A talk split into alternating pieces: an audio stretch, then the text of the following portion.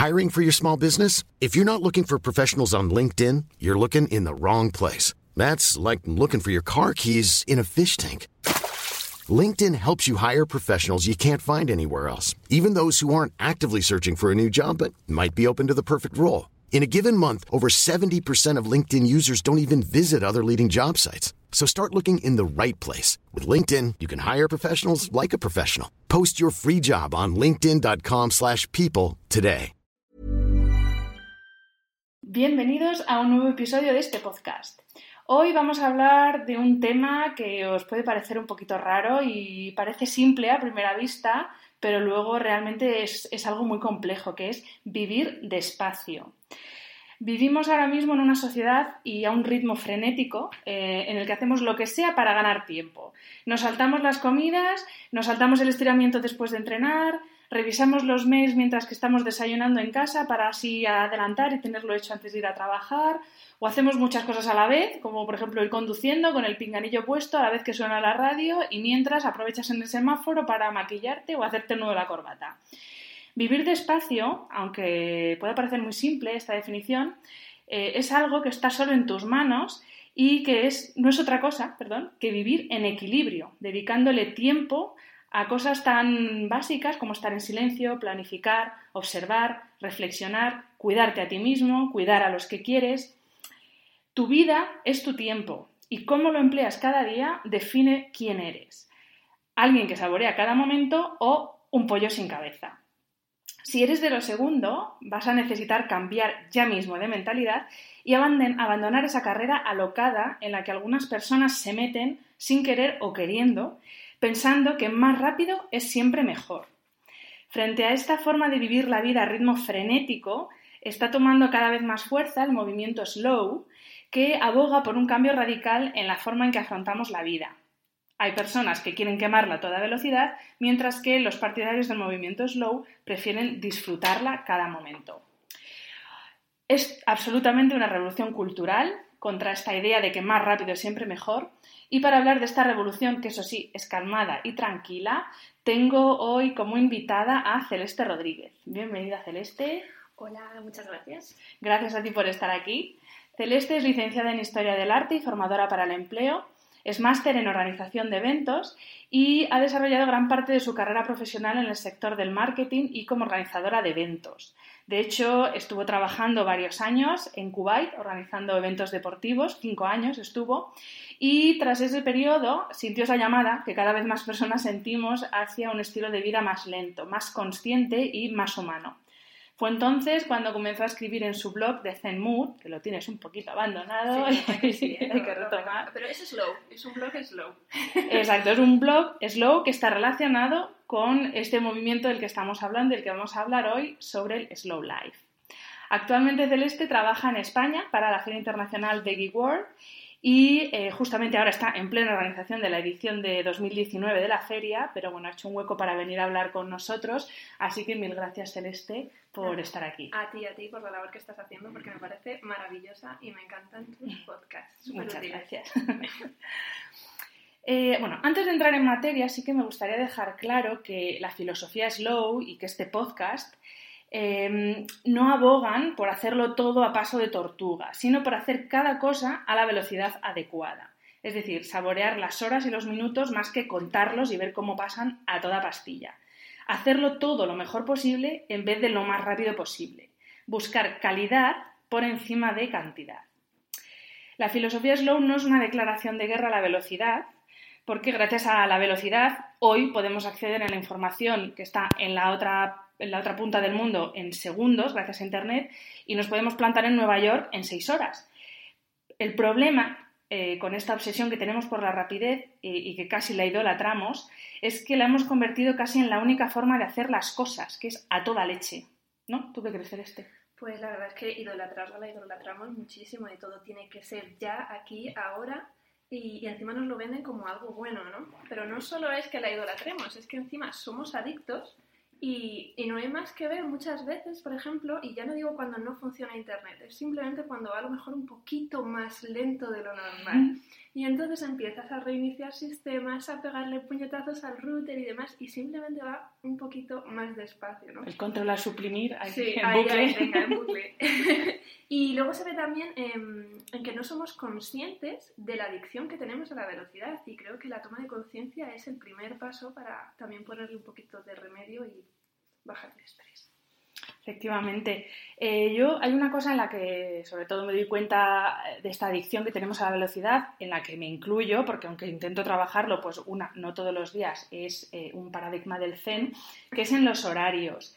Eh, yo sí que me doy cuenta de que hoy en día lo que intentamos es meter en las mismas horas que tiene el día, porque tenemos las mismas horas que hace 100 años, pero intentamos meter cada vez más actividades. ¿no? Es como necesitamos tener una agenda llena de cosas que hacer, como siempre cosas pendientes. ¿Tú te reconoces en esto también, Celeste? Yo, bueno, pero yo es que entré en este mundo por la puerta grande y con alfombra roja, ¿no? El batacazo tremendo. Yo veo mucha relación entre todo esto que dices de las agendas hasta arriba y el surgimiento o el boom, por ejemplo, del coaching o del crecimiento personal. Porque yo recuerdo cuando estaba en la universidad, donde tu único plan de vida era, bueno, pues me saco la carrera, si acaso hago un máster, encuentro un trabajo y ya, o sea, yo no tenía más aspiraciones que vivir la vida, ¿no? Pero ahora dices eso y te dicen, ¿cómo que ya? No, no, no. Cuando sales de trabajar es cuando empieza tu vida real y entonces ahí es donde tienes que empezar a hacer cosas. Y el coaching es una herramienta que a mí me fascina, pero creo que se nos ha ido a lo mejor un pelín de las manos. Y, y sí que nos han vendido también en las redes sociales la idea de que si quieres puedes, ¿no? De hecho, yo creo que si te abres una cuenta en Instagram, el post de regalo que, de, de bienvenida es si quieres puedes, ¿no?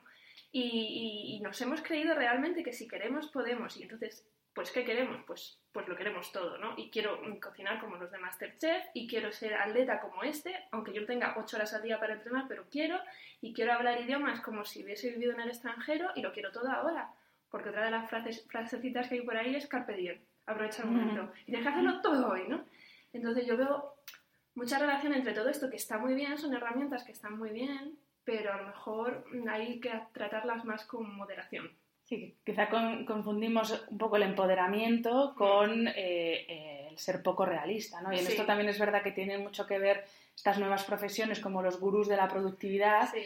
que pues eso, que al final es que las horas del día son las que son. Son las que son y, y es que además puedes hacerlo todo, pero haz una cosa a la vez. O sea, vale, pues voy a aprender idiomas o, eh, por ejemplo, este año voy a aprender a cocinar. Vale, pues este año aprendo a cocinar. Pero no todo a la vez, ¿no? Es, nos falta muchísimo controlar la moderación en ese sentido. Totalmente. Celeste, uno de los grandes perjudicados eh, de este culto a la velocidad en el que vivimos es sin duda el medio ambiente. Yo sé que esto, pues obviamente, eh, por el trabajo que estás desempeñando ahora mismo, pues te, te, toca de cerca. Es verdad que nuestro sistema económico que tenemos en Occidente, eh, pues sí, genera mucha riqueza, pero también es verdad que lo hace muchas veces a costa de devastar y aniquilar los recursos naturales que tenemos y además lo hace a una velocidad que no le permite a la naturaleza regenerarlos. ¿De qué forma realmente, para que seamos realmente conscientes de lo que estamos haciendo, de qué forma estamos aniquilando los recursos que tenemos? Pues mira, el día fue el 1 de agosto del año pasado, de 2018, fue el día de sobrecapacidad de la Tierra. Este es el día en el que ya nos hemos fundido, por decirlo de alguna manera, los recursos del planeta para 2018 y a partir ya de septiembre, octubre, noviembre estábamos consumiendo los recursos del planeta para 2019. Es decir, gastamos más rápido de lo que el planeta puede generar. Uh -huh. eh, y estamos en números rojos. Necesitaríamos, para seguir viviendo como vivimos, un 1,7 planetas, o sea, casi dos planetas nos hacen falta para vivir a este ritmo.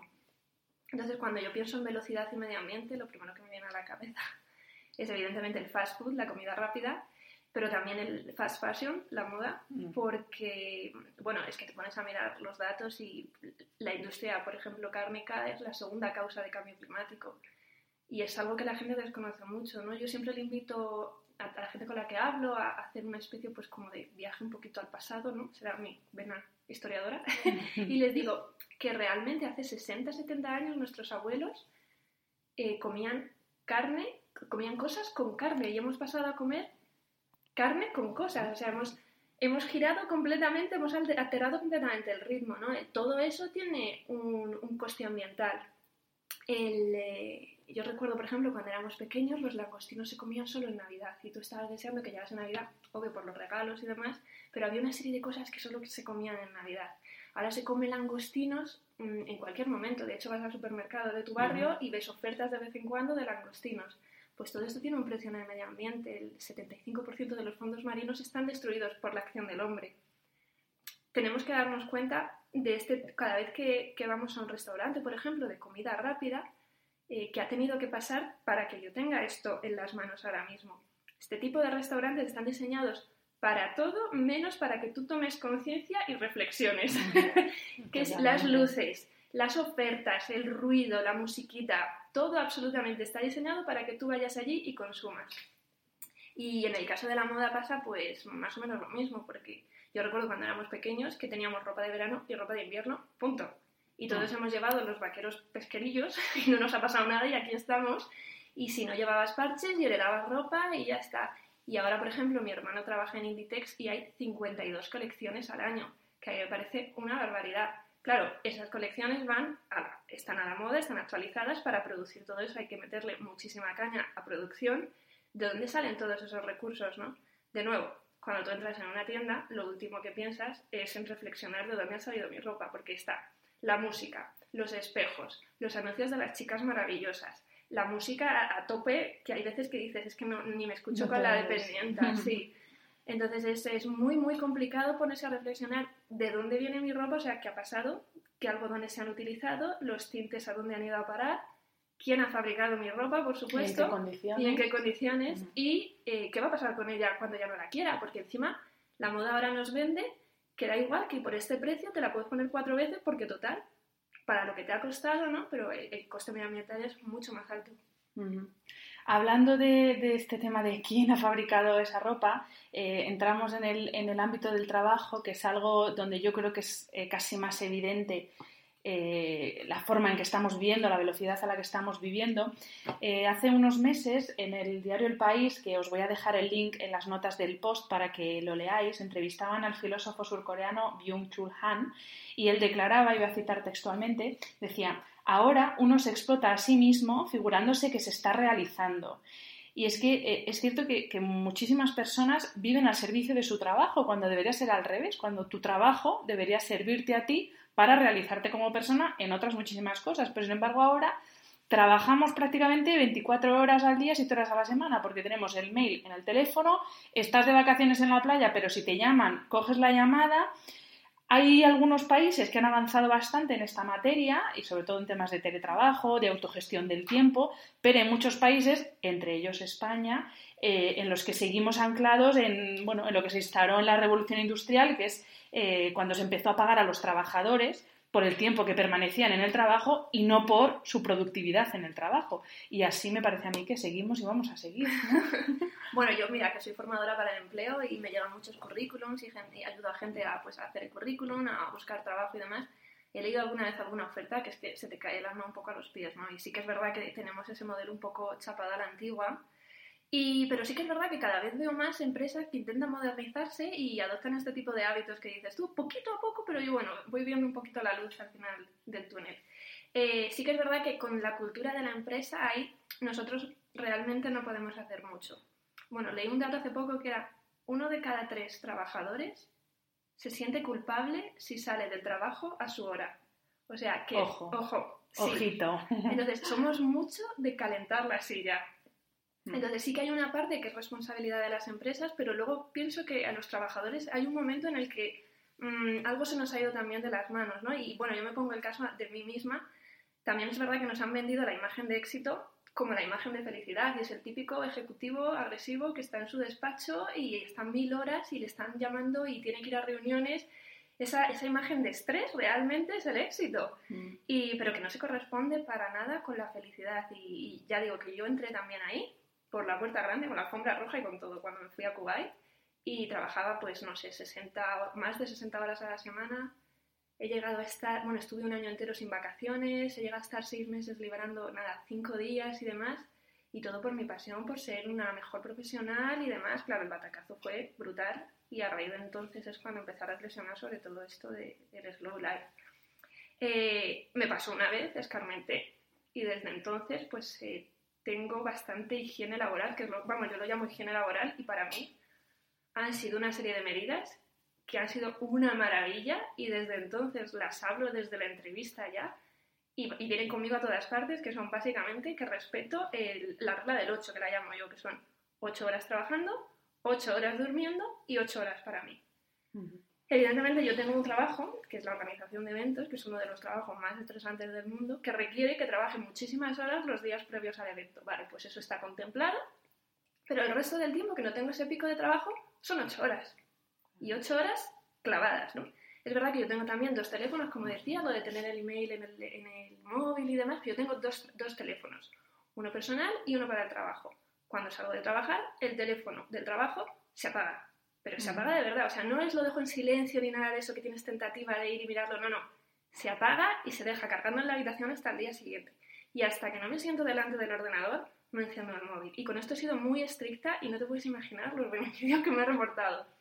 Y... Yo también he de decir que hace unos meses, y eso que yo, eh, como tú, ya estoy en un momento en que equilibro mucho las horas de ocio con las horas de descanso, con las horas de trabajo, pero vi la luz el día que decidí quitarme eh, las notificaciones del mail del teléfono. No me he quitado el mail porque siempre puede haber un momento puntual que necesites estar pendiente. Hmm. Pero ya el solo hecho de ver que tenía el mail ahí, aunque fuera un domingo a las 8 de la mañana, ya entraba en, un estado de ansia que, es que no. Que hmm. no. Así que mira, corte por lo sano y la verdad es que muchísimo mejor. Y luego también hay una cosa que, bueno, yo lo llamo un poco pues educar al cliente o a la empresa o al jefe y es, pues a partir de tal hora ven que el teléfono está apagado y, oye, dejan de llamarte a partir de tal hora. Y en el contrato, pues lo gestiono también cuando, por ejemplo, empecé con, con es, bueno, pues qué va a pasar con ese pico de horas que voy a echar antes del evento, no me importa echarlo para nada, pero luego, evidentemente, lo voy a recuperar. O sea, esa flexibilidad para, para poder recuperar mi tiempo, ¿no? Y, mm, y todo esto me ha ido maravillosamente y no te puedes imaginar, separar la vida profesional de la vida personal es eh, una inversión en salud como ninguna otra. Y, ojo que eh, eso que decías de educar al cliente o al, educar entre comillas o, a la empresa no quiere decir vaguear. y yo creo que una forma de demostrar que no pasa nada porque tú gestiones tu tiempo es que tú cumplas con tus objetivos e incluso seas más productivo. Mm. Porque yo hay algo, y esto lo hablo mucho eh, en mi empresa, que la verdad que tengo suerte porque son súper comprensivos, yo conozco perfectamente mis picos de productividad. Y yo sé que hay horas que soy un mojón, que es que no me pidas nada, porque es que no, mi, cuerpo es de, mañana totalmente. Entonces yo a partir de las 4 de la tarde empiezo a entrar en barrena y me cuesta muchísimo ser productiva. Entonces, al final, la forma en que tú tienes de demostrar que tú tu trabajo lo haces es con eso, con resultados. Da igual cuando lo hagas. hay muy poquitos trabajos que requieran estar trabajando a una hora concreta en un sitio concreto cada vez y además cada vez más, eh, está más, más, estamos más habituados al teletrabajo a hacer las cosas a mm. deshoras cuando no requiere que estés a una hora concreta no, sí, desde luego. Yo, mira, tengo suerte porque sí que tengo una empresa que ahora es muy flexible. Voy tres días a la oficina y otros dos trabajo desde casa. Es que es una maravilla. Esas dos horas que no pierdes en transporte, a mí, yo las utilizo para limpiar mi casa y para cocinar para el resto de la semana. Ostras, es que eso te da calidad de vida, pero brutal, ¿no? A mí me, mm, es lo que yo digo. Vosotros me queréis para que organice un evento. Pues yo cojo y organizo un evento sabes que a partir de las 6 de la tarde, 7 de la tarde, no voy a coger el teléfono. Cuando llegue el pico del evento, sí que te lo voy a coger. Que hay excepciones y hay una cosa que es flexibilidad, que es maravillosa, una herramienta fabulosa, vamos a utilizarla, ¿no? Y al final todos ganamos, todos. Exacto. Totalmente. Y oye, a propósito también de lo que dices de la regla del 8, que yo es verdad que también, pues eso, intento cumplirla, eh, uno de los principales problemas que tiene eh, esta vida que llevamos de querer hacer muchísimas cosas durante el día es que eh, normalmente de donde quitamos horas precisamente es de algo que debería ser sagrado, que es del descanso y, de las horas que tenemos que dormir, ¿no? Eh, además se le da una prioridad bajísima. Hay gente, yo todavía me encuentro gente que me dice, yo dormiré cuando esté muerto. Y yo, ¿pero qué dices? Que prontito te vas a morir. Yo a eso respondo, porque yo decía esa frase, ojo, que yo he vivido y he crecido con la frase de a quien madruga Dios le ayuda y no dejes para mañana lo que puedas hacer hoy. Yo lo tengo esto grabado a fuego. Pero ahora cuando oigo esa frase de ya dormiré cuando esté muerto, digo, pues te vas a morir bien pronto. como si que sí, es que no. Generalmente se hace mucho hincapié en todas las cosas malas que, te quita, ¿no?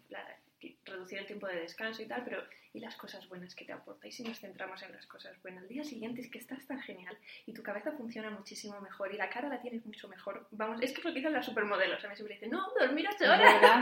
No, no, pues lo del agua y dormir ocho horas ya te digo yo que es verdad. Pero bueno, mira, yo eh, esto del descanso soy súper fan y ahora que me, bueno, me mudé hace un año, por fin mi casa, por fin todos mis muebles y tal, la primera vez que compraba muebles, y yo sabía que mi casa tenía que ser un oasis de paz, pero mi habitación tenía que ser como el templo del descanso, y entonces, cuidado, es verdad, es verdad. Y es que voy allí. Lo podéis ver en su Instagram porque es verdad. y, y además no es solo cómo tenga la habitación en sí misma, que la he cuidado muchísimo, por supuesto, sino todos los hábitos que acompañan a la hora de irse a dormir. ¿no? Y es, eh, son hábitos que por sí no son malos, y ahora los veremos, sino mm, hechos a determinado momento del día, pues pueden perjudicar el descanso. ¿no? Eh, y yo a esto lo llamo la higiene del sueño. higiene laboral, higiene del sueño. Bueno, eh, pues en mi casa, por ejemplo, no hay televisión, pero sí que es verdad que en ocasiones anteriores, o en otras, en otras casas que en las que he vivido antes, pues sí que tenía televisión y una de las normas era que se apagaba a las 8 de la tarde y no había televisión desde entonces. Los móviles, mm, ya te lo he dicho, el de trabajo va afuera y el personal, pues a lo mejor lo mantengo un poco más porque llevo todo el día desconectada, pero también dos horas antes de irme a dormir, fueran móviles. Eh, luces, por ejemplo, la gente, hay veces que entro por la noche en casa de la gente y tiene todas las luces de la casa mm. encendidas, que no sabes si estás en una casa o has entrado en un frigorífico. ¿Cuánta luz es ahora, no? Y eso te carga los ritmos naturales, porque nos, el, el, planeta, o sea, lo que es, nosotros no, la luz del día no sale de repente y se apaga de repente, es algo como muy progresivo y, nos cargamos ese ritmo natural, ¿no? Eh, por supuesto, el colchón, que la habitación esté ordenada, porque me solía pasar que lo típico, llegas a casa reventada, lo último que te apetece es coger y ponerte a colgar la ropa en el armario, pues se acumula, se acumula y te vas a dormir y tienes un ron ron de Dios mío, tengo una tarea más que es en mm. algún momento recoger la ropa que tengo acumulada. Pues por ejemplo, ya no dejo ese paso intermedio que ocurra. Es en plan, si me quito la ropa o va a la lavadora o va al armario. Además es como sin pensarlo, mm. Porque como la deje morir en ese punto intermedio, ahí se queda, ¿eh? En la silla. En la, silla. Y, otra cosa es que controlo también, por ejemplo, el tema de la temperatura porque soy muy friolera. O sea, he creado una habitación que favorece mucho el descanso. Y, los aparatos eléctricos de mi casa pues también se apagan. Apago el router por la noche y demás. Eh, por supuesto no tengo televisión en casa, o sea que en la habitación muchísimo menos. Y yo tengo una máxima que es que a la habitación, al dormitorio se va a dormir y a hacer el amor y que no se me ocurre ninguna nada mejor que esas dos actividades. Totalmente. Y así está, y duermo de maravilla, ¿verdad? Totalmente. Yo, a propósito del momento dormir, eh, también os lo voy a dejar luego en, el, en, las notas del, podcast, en, la web, porque a mí me abrió los ojos totalmente un libro de Ariana Huffington, que es, eh, creo que en español es La Revolución del Sueño, The Sleep Revolution, sobre, eh, bueno, cómo llegó a ella, ella, perdón, a necesitar eh, instaurar, este tipo de rutinas, este tipo de rituales antes de irse a dormir y un montón de estudios de universidades, de instituciones sobre eh, el daño tan tremendo que nos provoca eh, a nivel físico, pero físico ya no es malas digestiones o mala cara, ¿no? Es a nivel neuronal porque durante la noche, en el sueño, todo nuestro cuerpo se regenera, incluidas las neuronas. Entonces, eh, eh, digo, el libro es un compendio de estudios, de análisis, de datos, que de verdad os lo recomiendo porque abre muchísimo los ojos. Otro, otro ámbito, por así decir, también muy, muy vinculado a la parte de ocio, a esas ocho horas que no son ni trabajo ni descanso, es el deporte. Y yo sí que es verdad que en esto, y aquí eh, voy a levantar la mano la primera porque yo estoy hecha un cuadrete, eh, entre otras cosas, por haber querido ir demasiado rápido y hacer demasiadas cosas, eh, y es que somos súper impacientes con el deporte. Yo lo veo porque cada vez es como una persona empieza a correr y al mes ya le ves que media maratón y dices, madre de amor hermoso, ¿dónde vas? O un Ironman. o, o, por ejemplo, con las clases de yoga eh, bueno, yo he de reconocer que tengo dos principios de hernia en las cervicales por eh, fliparme y pensar que yo podía hacer invertidas así a, los dos meses de estar practicando yoga. Y bueno, tengo una rodilla destrozada, que esto sí que lo comparto más en redes sociales porque eh, mi calvario con la rodilla empezó a los 17 años y tengo 37 y no la he cuidado hasta ahora, entonces tengo una rodilla hecha polvo precisamente por querer ir más rápido y no darle tiempo a recuperarse después de las operaciones y, bueno, y, es verdad que, creo que algo que nos tendría que ayudar a, nuestro bienestar, a estar bien, a estar sanos, nos estamos destrozando nosotros mismos. ¿no? Sí, bueno, yo también levanto la mano porque tengo una lesión en la espalda por fliparme con el surf. ¿Quién me manda? ¿Quién me manda sin entrenamiento previo? No, no, totalmente. Eh, pero sí que es verdad, mira, además yo siempre lo digo, es que, y lo es, es que se ve, hemos pasado de un extremo a otro, del sofá y la hamburguesa al crossfit y el bote de proteína en una semana. Todo deprisa corriendo, la motivación nos ha llenado y venga, zumbando al gimnasio. Y, por ejemplo, yo que entré de nuevo por la puerta grande y con alfombra roja en esto del deporte, eh, empecé por estrés. Me lo mandaron cuando tuve tiroides y, tenía mucha ansiedad y, el médico me dijo, ¿haces, ¿haces deporte o yo no te saco de esta? Y dije, pues empecemos con el deporte. Y yo recuerdo que era algo súper divertido. Dije, bueno, al principio, la primera semana sí que me costaba, pero luego era algo como que pues qué bien, bajas al gimnasio, haces actividades, conoces gente, muy bien.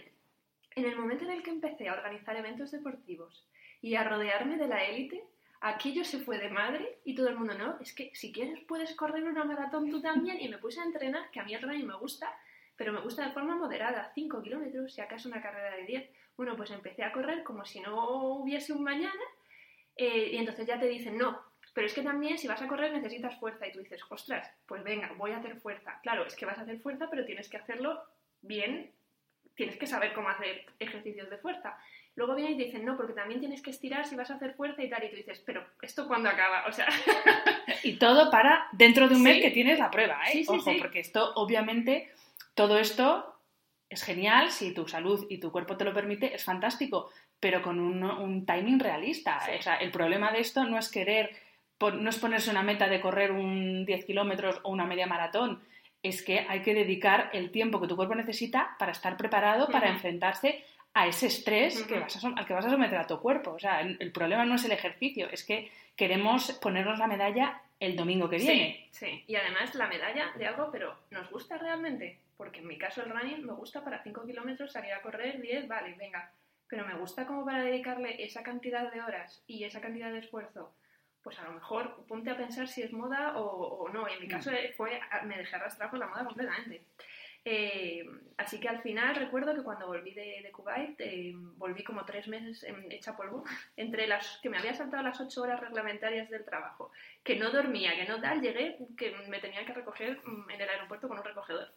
Y contraté un entrenador personal y le dije, mira, no le dije ni quiero ganar masa muscular, ni quiero... Digo, chico, arréglame, enséñame a entrenar o enséñame qué deporte es lo que va conmigo. Y el, el, chico me dijo, el chico era maravilloso, lo mejor que he tenido de profesional a mi lado, me dijo, mira, tú tienes que saber qué coche te ha tocado.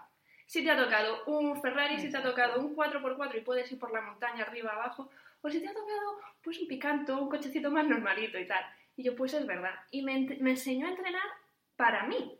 Y entonces, eh, desde ese momento recuerdo que dejé de comprar revistas, que mandaban sí, ejercicios que no se aplicaban a mí porque, no, porque tengo un cuerpo muy específico, yo soy muy alta, por ejemplo, soy muy delgadita, no, no, gano masa muscular. O sea, mi entrenamiento es muy, muy específico. Dejé de seguir a muchísima gente en redes sociales que colgaba ejercicios que a mí no se me aplicaban porque me iba a lesionar.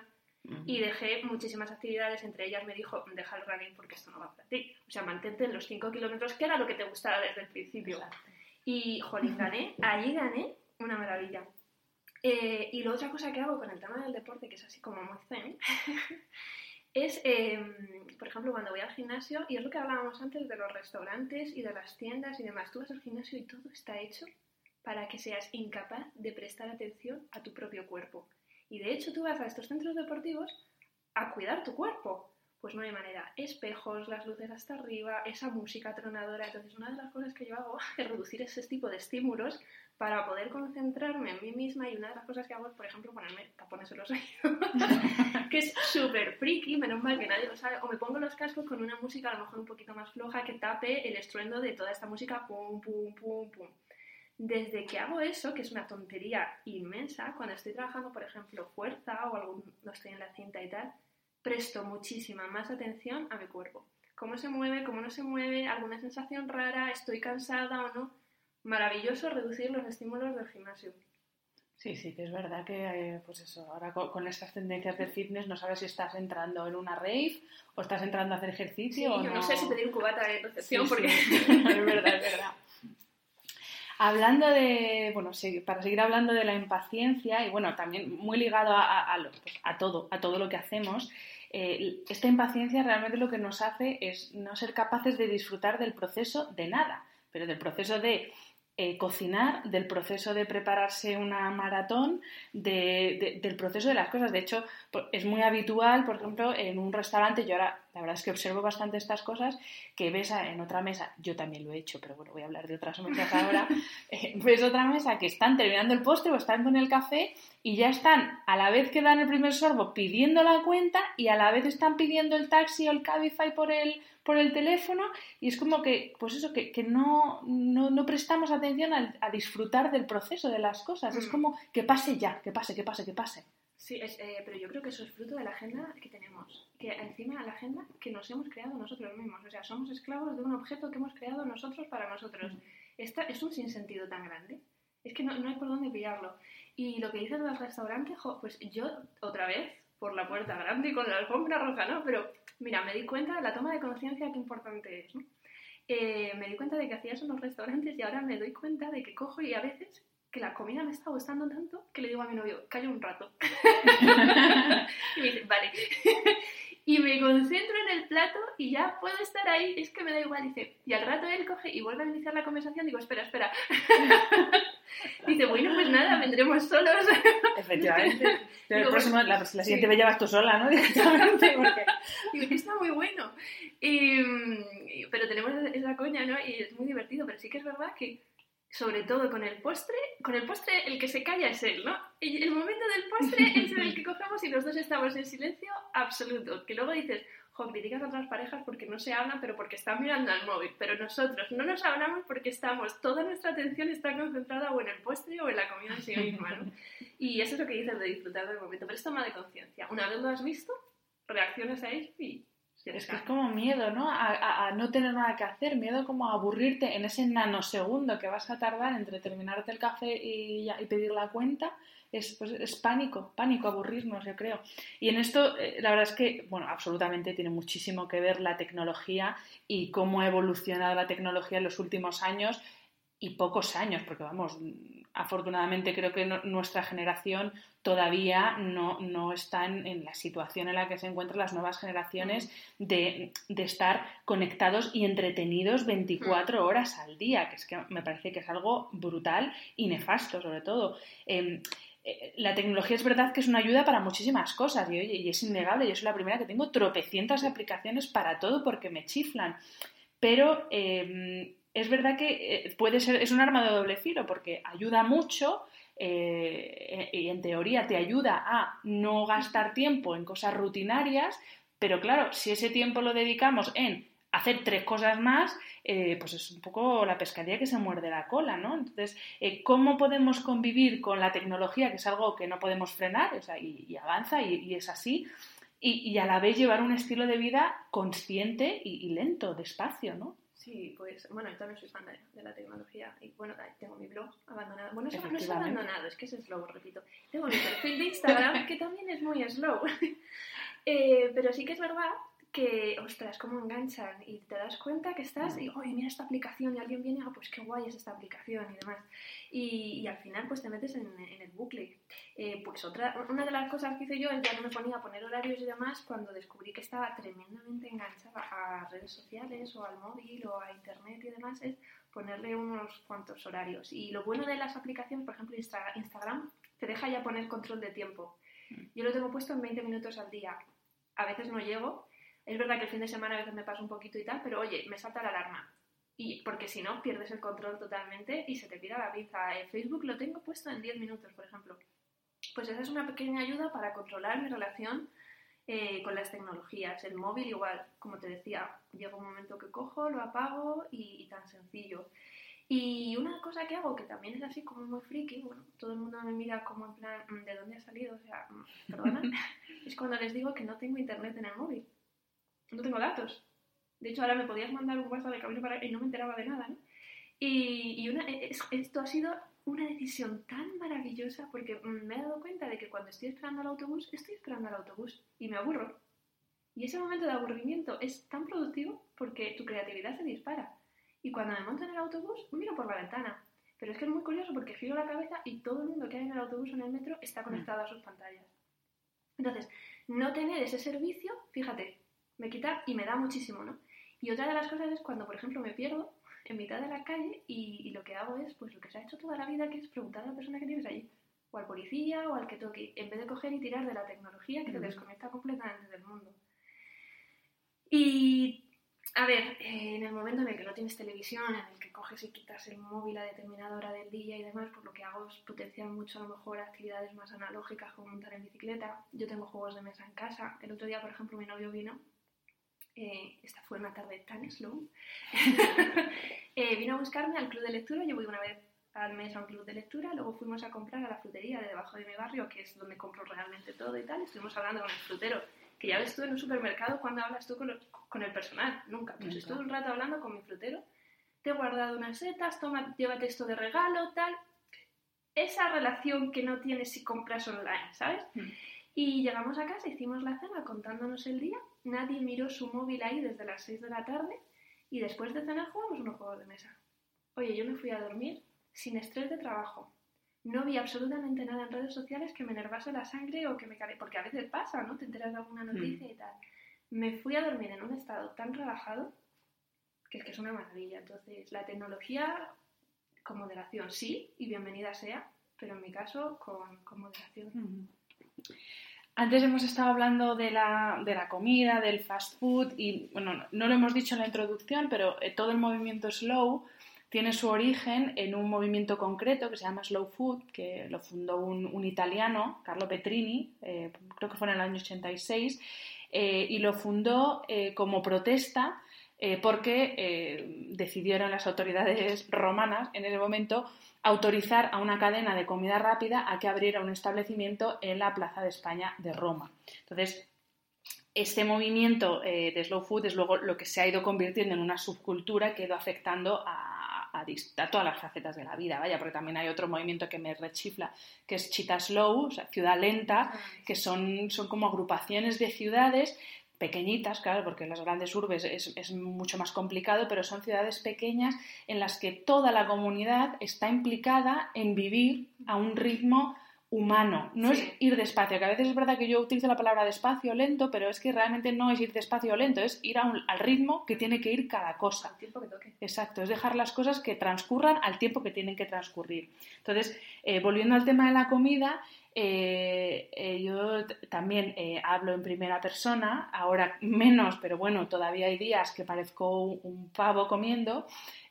a veces el momento de las comidas como que se ha convertido ¿no? en el pit stop de la Fórmula 1 que ves, boom, en segundos, entra, pim, pim, pim, pim, fuera. Y es como un poco lo que hacemos con la comida, ¿no? De, venga, relleno el buche con lo que sea. Además, cuanto más rápido mejor. O sea, si es abrir, meter, calentar, comer, mejor y, no, nos hemos perdido pues, bueno, toda la parte o toda la importancia, mejor dicho, que tiene la alimentación. Tú eres, ya no sé si es vegana o vegetariana. Vegana, Pero cuando viajo soy flexible y puedo comer comida vegetariana y otras cosas. O sea que tú realmente, tu veganismo es más por una convicción, ¿no? Por todo lo que hablábamos antes del medio ambiente, etcétera, que bueno, que, por una, otro tipo de convicciones que son igualmente válidas. Eh, los que no somos ni vegetarianos ni veganos, ¿qué podemos hacer?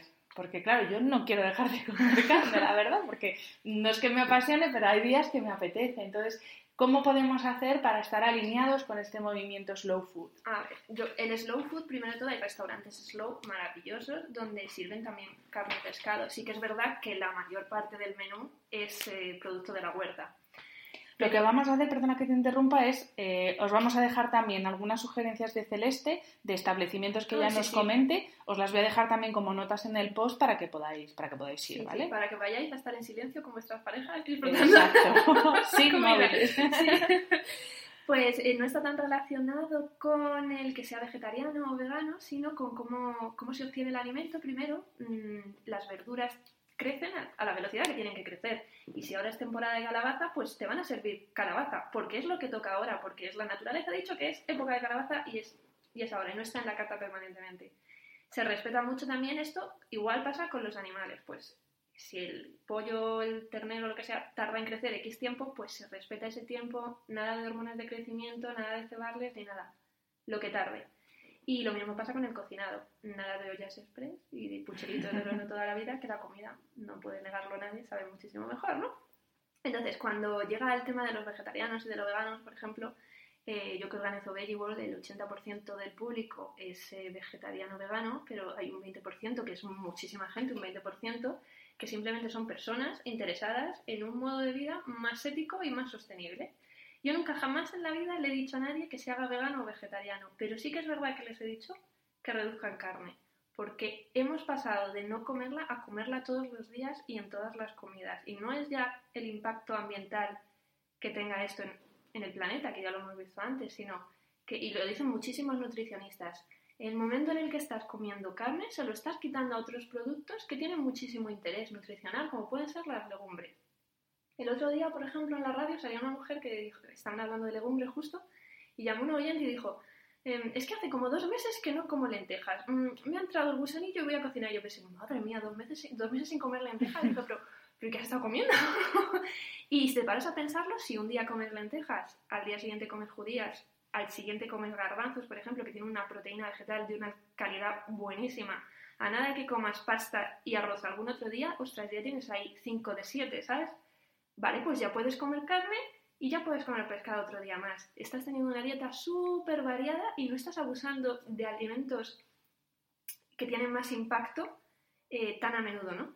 Y, yo creo que es esto, eh, también eh, eh, respetar mucho los ciclos de la naturaleza. Pues ahora tocan, en otoño a mí me encanta mm. porque es naranja y yo compro muchísima calabaza, muchísima batata. Y entonces es ese deleitarte con que, guay, esto es lo que toca ahora, ¿no? O por ejemplo, ahora toca fresas, pues esos colores que tiene la fruta y que tiene la verdura.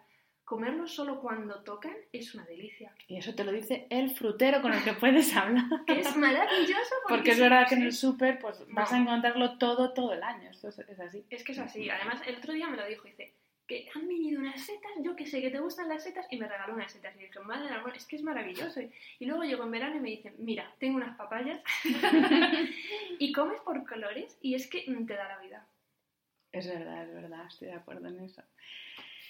Pues bueno, ahora que tenemos arreglado el estómago, vamos a, que dicen que es el segundo cerebro, pues vamos a ir al primer cerebro, porque esto sí que, bueno, creo, antes lo hemos estado hablando antes de empezar a grabar, creo que esto nos va a dar para otro episodio, yo creo, eh, el momento salud mental. Eh, yo he encontrado una, una metáfora eh, de la mente para, explicar lo que le pasa a nuestra mente y es que, bueno, igual que las abejas eh, cuando están en el campo no están quietas en una sola flor, sino que van de una a otra, pim, pim, pim, todo el rato, la mente humana naturalmente está diseñada para ir de un pensamiento a otro. Entonces, eh, todo, lo que, todo aquel que os diga que se puede llegar a dejar la mente en blanco, ya os digo que es mentira. La mente no se puede dejar en blanco. Sobre lo que sí podemos actuar es sobre cómo gestionamos esos pensamientos y sobre ese ritmo al que van y vienen nuestros pensamientos. Pero la mente en blanco no se puede dejar. Esto ya lo he dicho muchas veces en, redes sociales y lo repito. Entonces, em, yo sé que tú eres eh, practicante de algo, yo todavía no lo he hecho, pero lo tengo en mi listas de, cosas que quiero hacer, de retiros. Eh, también quiero decir aquí que eh, de lo que vamos a hablar ahora no tiene nada que ver con religión, con fe, no fe, no, esto es otra cosa, que son retiros, en concreto los que hace Celeste son retiros de silencio, que ahora nos va a explicar un poco, y igual que los retiros, la meditación no es una cosa que tenga que ver con la religión. Es verdad que todas las religiones tienen una parte muy importante que es una parte más contemplativa, más meditativa, pero la meditación que, por ejemplo, la que practica Celeste, la que practico yo, no está vinculada a ninguna religión. Entonces sí que quería que nos contaras, Celeste, en primera persona tu experiencia con los retiros, así brevemente, qué son esos retiros y, qué consigues con los retiros, y también cuál es tu experiencia personal con la meditación. Vale, pues mira, eh, voy a empezar por mi experiencia personal con la meditación, porque yo empecé, pues lo típico, yo hacía yoga, bueno, yo hacía de todo, ¿no? Pero hacía yoga, y mi profesor de, de, yoga de Kobai me mandó a un centro, mira, es gratis, vete, porque una vez a la semana, pues mira, puedes meditar. Y yo empecé, yo iba ahí, y yo hacía eso de dejar la mente en blanco, porque encima no era guiado. En yoga ya me dijeron, no, así no funciona. Y dije, ostras, pues eh, el caso es que salía calmada. Y de esto que me fui a las vacaciones a Sri Lanka, y, y, busqué retiros y apareció uno de meditación y dije, ah, mira, un retiro de meditación budista ostras, pues esta gente lleva toda la vida, toda la historia enseñando a la gente a meditar, pues vamos a probar, ¿no? Sí que es verdad que todas las religiones, como has dicho, tienen una parte meditativa, los rosarios, por ejemplo, las repeticiones, los mantras, Islam también tiene bastante, pero es como que mm, los budistas como que tienen ese halo, esa primicia, ¿no? Y, es la maestría. Sí, sí, sí. y hice el retiro de silencio, que ahora os cuento cómo van los retiros de silencio, y ese fue el momento en el que cambió mi vida para siempre, ¿no? además, no me lo esperaba porque no iba con prejuicios ni con una idea preconcebida ni nada. Yo llegué allí, hice lo que me mandaban que tenía que hacer, cuesta, porque cuesta, pero cuando sales de allí, y es que esto era algo con lo que no contaba, cuando sales de allí tienes el sistema nervioso como si te lo acabasen de instalar de nuevo. O sea, los sentidos es como si los utilizases por primera vez. Lo ves todo, lo hueles todo, lo oyes todo. Es una sensación de felicidad tan intensa y tan grande por el simple hecho de ser no hay más, no es felicidad porque me he licenciado y ya he acabado la carrera, o porque me han dado un ascenso, o porque, no sé, mi familia nos ha tocado la lotería. No, no, es felicidad simplemente por el hecho de estar allí respirando. Y esa sensación se ha quedado ya para siempre conmigo. Sí que es verdad que he tenido picos así un poquito más chungos y tal, pero hasta en los peores momentos, si me preguntabas si era feliz, es que te tenía que decir que sí porque, porque es que no, no se entendía no se entendía otra cosa, ¿no? Esa calma y esa paz tan profunda. Yo tengo una de las 10 profesiones más estresantes del mundo y no os podéis imaginar cómo me ha afectado a nivel profesional, lo calmada que estoy en los eventos ahora, cómo los disfruto y cómo disfruto todo, ¿no? Hasta ir a un restaurante, como decía antes, y quedarme en silencio simplemente concentrándome en lo que me tengo que concentrar. Porque estás conectada contigo, es que es tan sencillo como eso. Y eso fue cinco días, que son los retiros, por ejemplo, yo empecé con uno de cinco días. Lo normal es que sean diez. Son también es verdad que yo empecé en un centro budista donde tenía una habitación individual, pero no había allí ni luz, ni, o sea, no había electricidad, te daban un puñado de velas a la entrada y tú dormías en una, un goma espuma, que no sonara un colchón ni nada. Ostras, pero qué bien dormías, ¿no? Y me enseñó un monje y, nada, era sentarte todo el día, estás en silencio, no puedes, a ver si se quema tu habitación puedes hablar y tal, pero en principio no puedes hablar. Y lo único que haces es, yo practico vipassana, que es la meditación budista, practicas eh, la atención plena sobre las sensaciones que hay en tu cuerpo. Así estás, pues, ocho horas al día. De su Solo. claro, se te va la cabeza, no te lo digo yo, ¿cómo se te va la cabeza, no?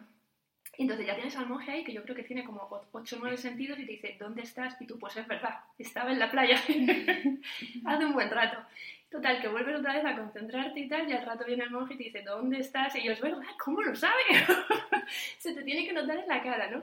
Y, y, siempre te decía constantemente, es como un run run constante, observa y no juzgues, o sea, observa las sensaciones y no las juzgues, observa cómo surgen y desaparecen. Y esto durante cinco días, surge y desaparece, surge y desaparece. Y se te queda ya como grabado en el ADN, es un run run. Y desde entonces, cada vez que me viene un problema, o una situación así un poquito tal, en el trabajo o en mi vida personal y tal, pienso, pues mira, surge y desaparece. Igual que ha venido, se va a ir. En algún momento se acabará. Así que simplemente observa. Ostras, ostras, cómo ha cambiado mi vida. Es que los llevaré siempre en el corazón a, la meditación budista y sobre todo a ese monje, ¿no? Y, salir... es que es, verdad que también según se vende ahora o según según cuentan algunos o hablan sobre la meditación, sobre los retiros, parece que es que cuando ya empiezas a meditar vas levitando por el mundo, no tienes problemas, eres feliz como si fueras fumado permanentemente y no, o sea, es que esto no va de que en tu vida no hay problemas, es que esto va de aprender a gestionar emocionalmente todo lo que pasa en tu vida. Y por supuesto, Celeste eh, tendrá días de mierda que el zen se le va. Se me va mucho el zen. hay, días que digo, mira. Claro, hay días que es que es imposible tener el zen, pero sí que es verdad que ella ya tiene esas herramientas, que yo creo que te las ha dado en gran medida la meditación, para saber volver a conectar consigo misma. Y habrá días que su cuerpo vaya por un lado y su cabeza esté en la otra punta. Pero lo importante de esto, y sí que me gustaría que el mensaje estuviera claro, porque es que veo, eh, lo, lo, veo sobre todo en redes sociales, como gente que no es experta está intentando vender esto, que es que esto no es que tu vida va a ser happy flower, que no, que las mierdas van a seguir llegando, pero sí que es verdad que hay formas y formas de gestionar las cosas malas que pasan. Y hay formas y formas de gestionar el pasado, de gestionar la ansiedad por el futuro, para ser consciente de lo que te está pasando ahora. Y yo creo que eso, de eso va la meditación, ¿no? Vamos, eh, ellos, lo, a ver, ellos te lo enseñan como una herramienta para erradicar el sufrimiento. Erradicar el sufrimiento en el sentido de que vamos dando bandazos, es lo que decías tú. Te llega un problema, pues eh, lo que tú tienes es una forma más ecuánime, es que te lo, te lo dicen así, de afrontar el problema. El problema está ahí y te va a hacer sufrir. Pero hasta cierto límite, con moderación. Tú decides hasta dónde le das, hasta dónde lo alimentas, ¿no? Y la meditación es una herramienta fabulosa porque ya te digo, es que, es, es que lo, lo, sabes, o sea, en el momento en el que te viene algo malo, sabes que va a pasar y solo lo has experimentado tanto en ti, lo has experimentado durante cinco veces, o sea, durante cinco días, ocho, ocho horas al día, que realmente sabes que va a terminar pasando y tu actitud ante el problema cambia radicalmente. La intensidad del problema es la misma, es tu actitud lo que cambia. Jo, es que vas por la vida de otro rollo, pero ya os digo, yo hay días y hay días que el zen se va usted se queda en casa y yo salgo sin el zen.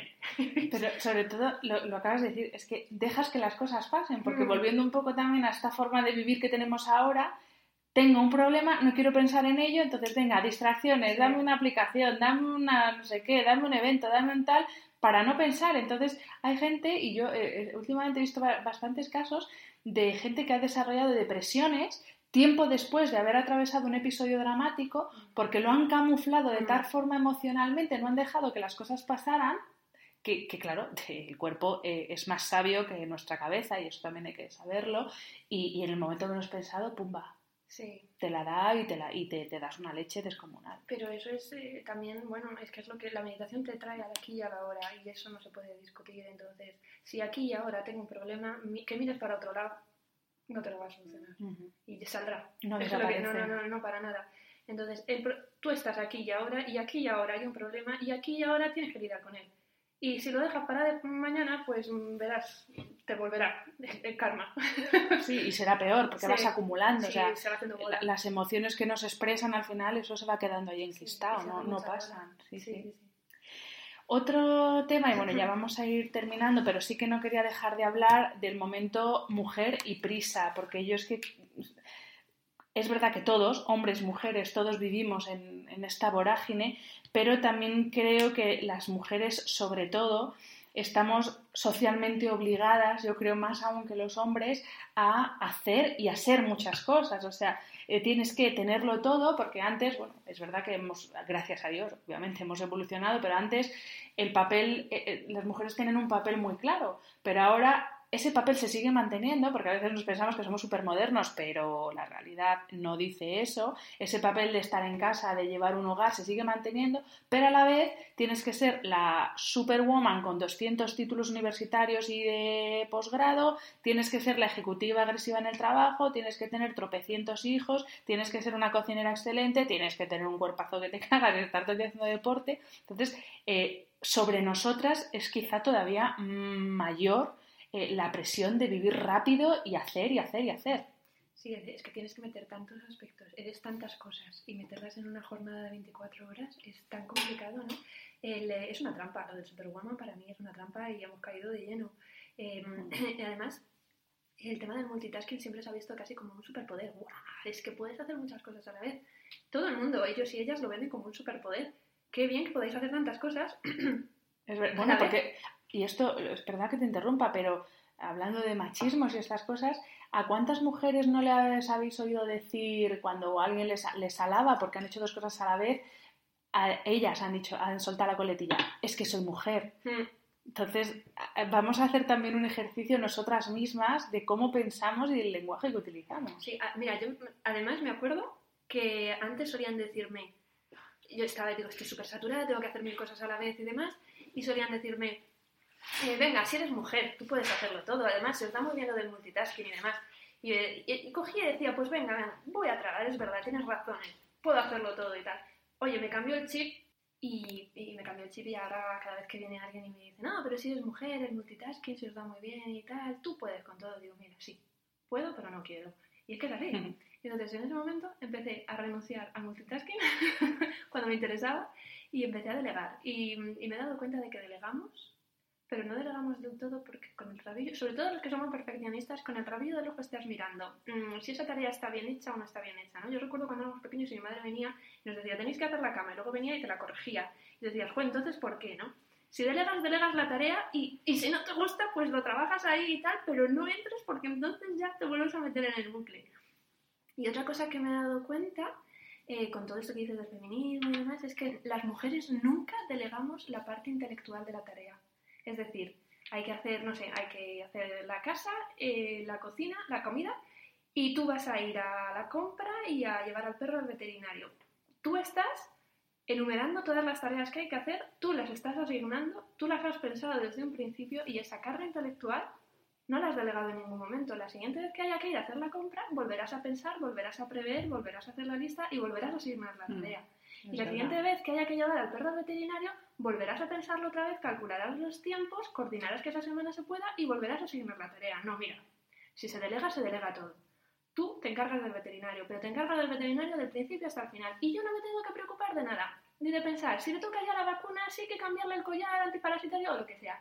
Y la lista de la compra, lo mismo. Si ves que se ha acabado algo, lo apuntas en la lista. Si ves que algo se está terminando y que hay que ir a reponerlo, lo mismo. Y tú gestionas tu tiempo para ir a hacer la compra y que nunca falte de nada. Pero todo, desde el principio hasta el final. Y así sí es un 50-50. Uh -huh. Es, es, realmente es una cuestión de educación y, también volviendo al tema de, vivir a toda pastilla, nosotros cuando nacemos, cuando somos niños, lo que te preocupa es jugar y estás a tu bola y no estás pendiente del tiempo y de hecho eh, los días se te hacen eternos, que no sabes si han pasado 10 minutos o han pasado dos horas porque estás a tus cosas, ¿no? Y, y es realmente cuando entramos un poco ya en la, eh, bueno, sí, en la vida social, por así decirlo, cuando entramos ya en este movimiento de ir a toda pastilla y, si encima son, son, los padres los que, venga, que tiene una hora libre el niño, pues le voy a apuntar a estas, estas extraescolar para que tenga todavía más que hacer. Entonces, eh, realmente es una cuestión eh, absolutamente de educación, ¿no? Sí, además que sí, pero como yo voy diciendo todo el tiempo, es una cuestión de toma de conciencia. Y ahí es donde empieza. En el momento en el que nos damos cuenta de que vamos a mil revoluciones, es el momento en el que tenemos que parar. La toma de conciencia es fundamental. Y una vez hayas tomado conciencia, pues va a ser todo cuestión, una vez más, pues de organizarse y, y de ver. Yo siempre le digo a la gente que observe su día. ¿Qué sobra ahí? ¿Qué te hace sentir bien y qué no? ¿De dónde puedes sacar espacio? Es tan importante todo eso que tienes en la agenda. Es realmente te hace feliz, te llena. Anota todas las actividades y dale nota. Nota de felicidad y nota de realización. Cómo de feliz y cómo de sí hmm. y de realizado te hace sentirte, ¿no? Compensa ese tiempo, compensa llegar tan agotado al final del día, ¿no? Hay algo que puedas quitar porque eh, seguramente que sí, ¿no? O delegar pero todo, delegar la parte intelectual también, ¿no? Eh, puedes cambiar alguna actividad porque, por ejemplo, yo soy muy culo inquieto y me gusta estar todo el día haciendo cosas, pero ahora he optado por actividades un poquito más zen. Pues sí, hago más yoga, el club de lectura, por ejemplo, es súper zen y es solo una vez al mes. Me mantiene ocupada, estoy activa, estoy entretenida, pero es muy, muy, muy relajante. Eh, se trata de ir buscando ese tipo de cosas y, y, por supuesto, se trata de hacerlo de manera moderada. Vamos a evitar otra vez los extremos de vamos a pasar del sofá al crossfit uh -huh. y todos estos extremos que al final son batacazos seguro, ¿no? Revisa tu relación con la tecnología, uh -huh. aprovecha más la naturaleza que te da tanto, la, la naturaleza es un terapeuta maravilloso y es gratis, no hay que sacar la cartera para nada. Son muchas cosas las que se pueden. Desde luego. Sí. Pues Celeste, ya vamos a ir terminando. Me da mucha pena porque la verdad es que me ha encantado nuestra conversación. Sí que quería cerrar este, este podcast con, recordando un poco lo que decíamos al principio, que de lo que estamos hablando no es de volver a las cavernas, sino que es de buscar un camino intermedio en el que conviva el disfrute lento de las cosas con el dinamismo propio de nuestra época, que también es maravilloso. Entonces, al final el secreto no es otro que, que el equilibrio. En vez de hacer todas las cosas rápido, eh, hacer todo al ritmo que, que, requiere cada cosa. Entonces, bueno, te quería dar las gracias, a Celeste. Ti, a ti, de corazón, un honor, de verdad, un honor. Espero que vuelvas a este podcast porque tenemos esa parte de los sí. retiros y la meditación que esto hay que desarrollarlo mucho. Así que, pues nada, muchas gracias a ti y, y muchas gracias a todos por escuchar este nuevo episodio. Eh, recordad que en el blog hanafernandez.es tenéis un post con algunas de las frases para recordar que nos ha dejado Celeste y aparte os voy a dejar también los links de las diferentes eh, cosas, bueno, la entrevista y el libro que hemos mencionado. Y por favor, no olvidéis de darme mucho amor y muchas estrellitas en las plataformas y reseñas también para seguir creciendo y, y, bueno, que este podcast pueda llegar a más gente. Así que muchas gracias y nos vemos en el siguiente episodio. Un beso a todos.